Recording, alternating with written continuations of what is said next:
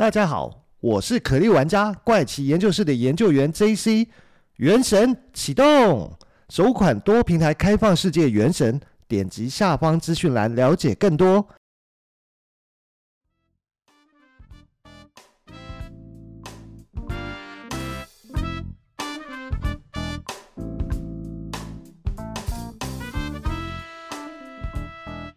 欢迎收听怪奇研究室，我是研究员 JC。那在上周末开始哦，其实台北的天气就开始下降，气温不但直线下滑，还搭配着阴雨绵绵哦，整个其实都很湿热呢。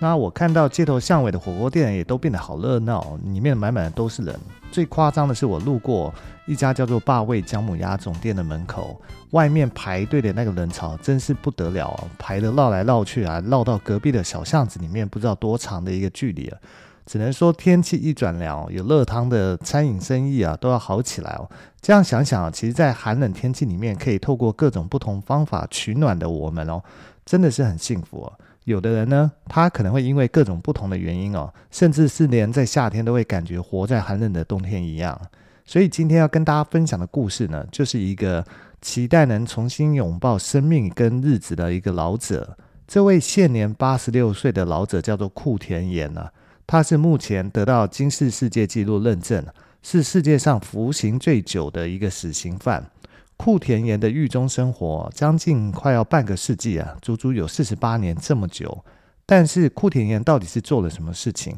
还是犯了多严重的罪行？为什么会在被判处死刑的情况下被关押服刑了四十八年这么长的时间？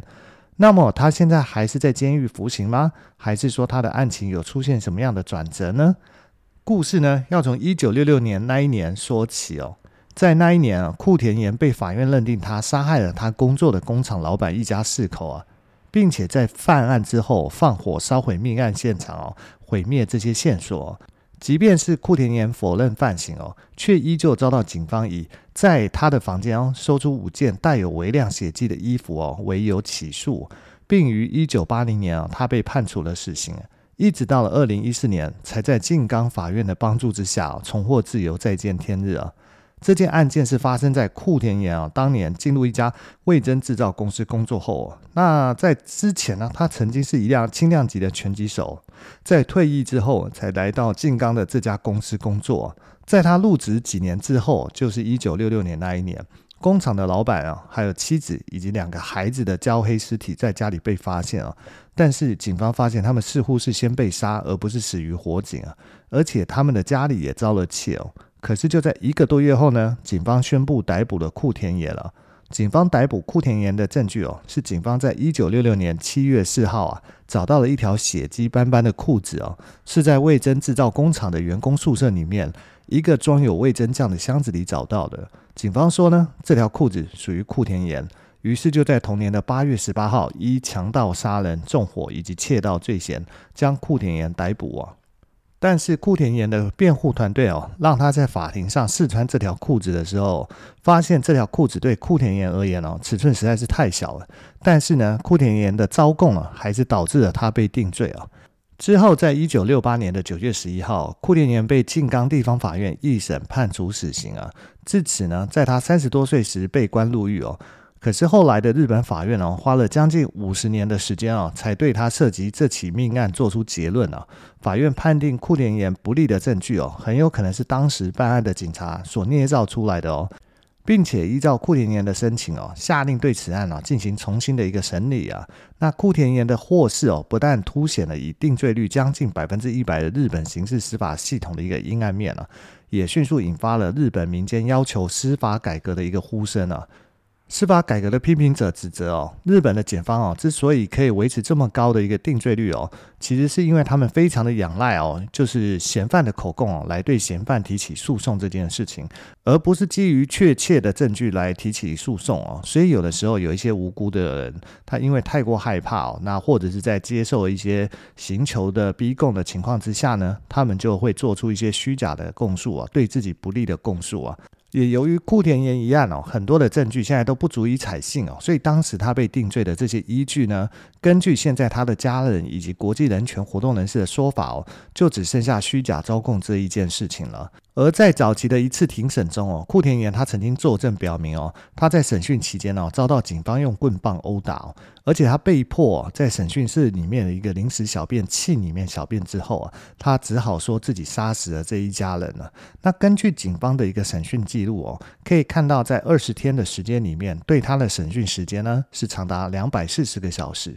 这相当于一天的审讯时间有十二个小时哦，这是难以想象的一个精神折磨，而且在这二二十天的审讯过程中哦，还会有刑求，所以他才会屈打成招啊。当时呢，库田岩招供之后，可是他很快就翻供了。但是他即便翻供呢，依旧无法逆转了被法院定罪的结果。因为啊，当日本刑事司法系统出现问题时，往往这个问题啊，就是出现在审讯室里面。这是一位夏威夷大学的社会学教授，叫做戴维·约翰逊，他所说的哦。他曾经写过一些关于日本刑事司法跟死刑的书籍哦，那对这方面是很有研究的。那么法院的这个决定呢，也凸显了许多活动人士哦，称为死囚牢规则的残忍之处哦。不把处决日期提前告诉死囚跟家属，哦就是为了避免出现抗议的活动。但是这样的规则意味着，在狱中大部分的时间呢，库田岩在每个工作日只能在单人牢房起床的时候，都不知道是不是自己的最后一天了。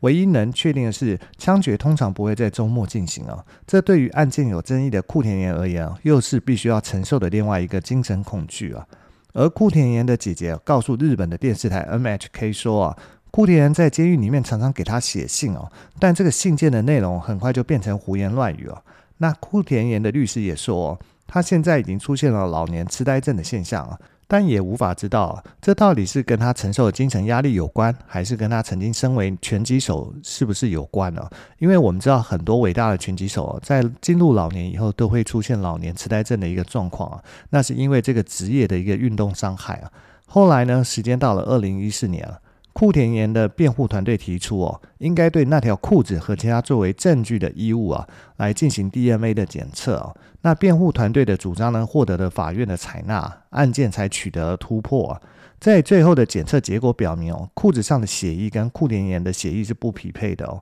所以在宣布释放他的决定时啊。主审法官啊，村山浩昭啊，在一份声明中说啊，他无辜的可能已经变得相当的清晰哦。继续延长被告羁押时间的做法都是不公平也无法忍受的哦。那美国的司法系统啊，也曾经因为误判而经历各种审查，而其中一些误判哦，导致被告被判处死刑啊。所以纽约的洗冤工程组织说，DNA 的证据哦，已经让三百多名的囚犯重获自由。不过，日本的定罪率哦，并不能与美国直接这样做比较，因为日本没有认罪协商哦，检方只会把他们自信能赢的案子哦告上法庭哦。但专家说哦，这样的制度比较容易产生错误，因为无罪判决哦可能会被视作为是检察官跟法官职业生涯上面的污点哦，所以他们通常不太会愿意有无罪判决这件事情发生。那根据日本新闻媒体说。对于法院关于库田岩的判决哦，检方甚至打算要提起上诉哦，因为过程中呢一直在为库田岩案件奔走的国际特色组织哦，在一份声明中说，检方对法院的决定哦提起上诉哦，这会是最冷酷无情而且最不公正的事情哦，因为库田岩在四十多年前没有受到公平的审判，他获得公平审判的时间已经不多了。而国际特色组织东亚区研究主任哦阮柔安甚至说，如果有一个案子值得重审哦，那么一定就是这一个案子哦。也就是在二零一四年的同年哦，任教于竹坡大学的本田克也教授也提出了检验结果，表示哦，当初的证物除了库田岩的 DNA 外呢，同时也验出其他人的 DNA。此外呢，在将类似的衣物哦长时间放入味噌酱缸的实验中发现哦。衣服的颜色与当初警方收到的证物会有很大的不同哦，因此怀疑警方当时是捏造证据哦。同年呢，静冈地方法院哦采取本田克也的说法哦。日本法官哦村山浩昭在宣布决定理由时表示哦，根据 DNA 鉴定的结果，可以认定哦这些既不是被告的衣物，也不是作案时穿着的衣物哦。于是就这样释放了长达四十八年被关押的库田岩哦，他也因此成为金氏世界纪录上被关最久的死刑犯哦。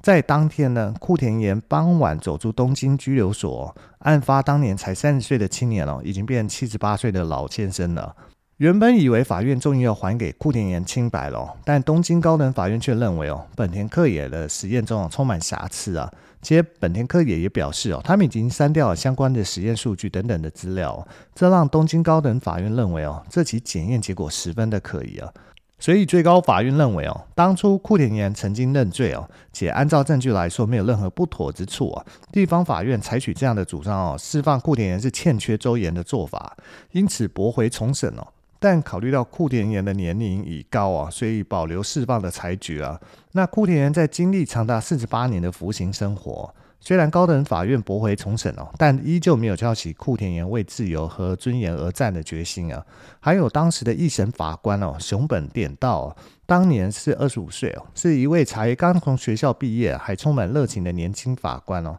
所以坚持应该遵守无罪推定原则来办案。但却遭到两位前辈的法官否定啊，在多数决的情况下，熊本不得已屈服哦，对库田研判处了死刑的结果。可是呢，他从此觉得对不起自己的良心啊，进而辞去法官，转任律师啊，也在良心的谴责下，那酗酒来麻醉自己啊，最后毁了自己的事业跟家庭啊，过着乞丐一般的生活。一直到了二零零七年哦，熊本点道才站出来为库田研说话。这起案件呢，在四十八年后才重启啊，而且借由最新的 DNA 比对技术啊，让库田研重见天日啊。但这起案件其实毁了不只是库田研的生活，也毁了这位熊本法官的一个生活，所以等于是毁了两位年轻人的青春啊。而库田研获释啊，成了头版新闻，让许多人感到同情跟悲伤啊。在要求改革的人中，有一位曾经是上诉法院的法官。在接受 M H K 采访时，他呼吁哦，人们对于死刑展开全面讨论。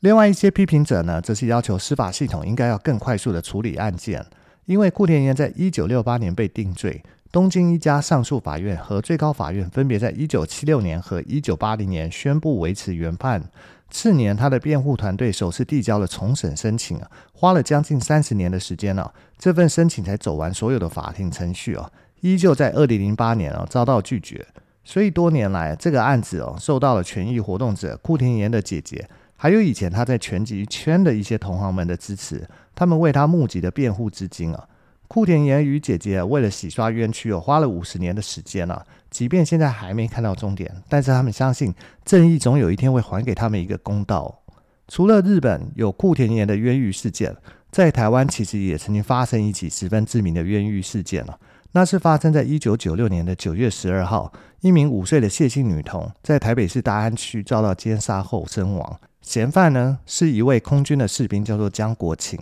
这时离江国庆退伍只剩下五个月的时间了。由于命案发生在管制理应极度严格的国防部高层单位，所以国防部是高度的重视哦，即刻组成了零九一二专案小组，将这起案件全权交给空军总部政事处的反情报队负责。专案小组以江国庆测谎未过，裤子上又有血迹反应，因此认定江国庆涉有重嫌。经过侦讯后，终于突破心防啊，让江国庆坦承犯案。于是全案宣告侦破。这时距离案发还不到三个礼拜的时间了。之后军事检察官以强奸杀人罪起诉江国庆，经历两个月的军事审理，空军作战司令部普通审判庭审判官合议判处江国庆死刑，并褫夺公权终身。江国庆被军事检察官起诉后，其本人跟家人哦，就一直宣称是在军方的酷刑逼供下认罪。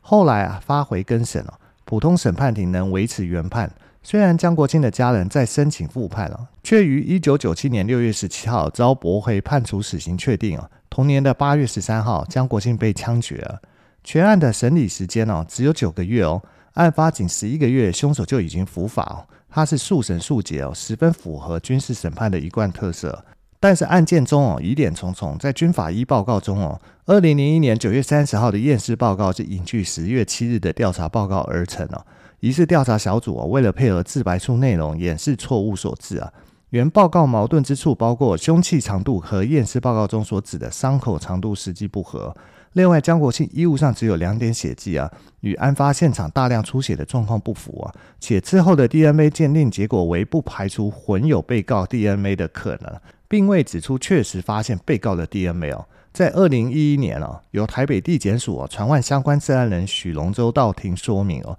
经由检察官讯问后，许龙洲坦承犯下了空军女童性侵命案。同年，台湾的军事法庭宣判了，在一九九七年被军方以强奸杀害五岁女童罪名处死的士兵江国庆无罪哦。但无罪的江国庆却已经在一九九七年被执行枪决了。即便还给江国庆清白哦，也换不回他已逝去的生命啊。好啦，那这集的节目故事差不多了。那结束之前，还是想要宣传一下，一样是要请各位听众帮忙。如果你也喜欢收听怪奇研究室的节目啊，而你也是使用 iPhone 手机收听的话，那就要请你动动手帮帮忙，在 Apple 的 Podcast 给怪奇研究室一个五星好评。如果能加上留言的话就更好。如果有你的五星好评的支持哦，就是做节目最大的一个鼓励跟动力哦。所以请听众朋友们支持帮忙给个五星好评哦。这集节目啊就先到这边结束了，我们下集再见啦，拜拜。